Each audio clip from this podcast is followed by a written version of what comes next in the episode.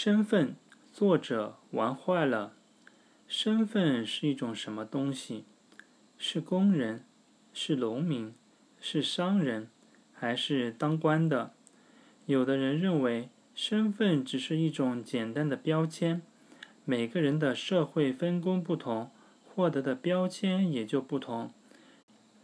有的人则不这么认为，身份象征着权力和地位。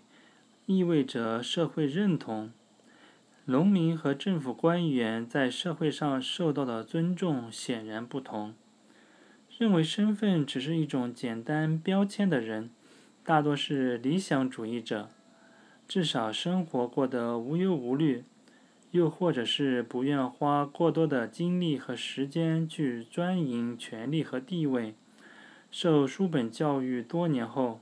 他们相信人人生来平等，在社会主义大家庭中，因为社会分工的不同，所以有的人扫马路，有的人坐办公室。这种差别只是工作内容和工作形式的不同，不存在谁高贵谁低贱。只要是为人民服务而付出了辛勤的劳动，就都是值得尊重的。呃，认为身份象征权力和地位的人，大都是受传统思想影响较为严重的人。他们认为当官意味着光宗耀祖、扬眉吐气；认为扫马路意味着被逼无奈、穷困潦倒，并且他们非常善于联系现实生活，为自己的观点寻找论据。不得不承认。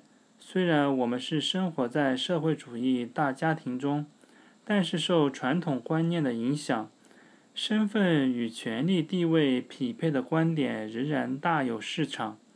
权力部门的岗位依然为众多人梦寐以求。也许这个岗位并没有太多的实权，但它却象征着一种身份。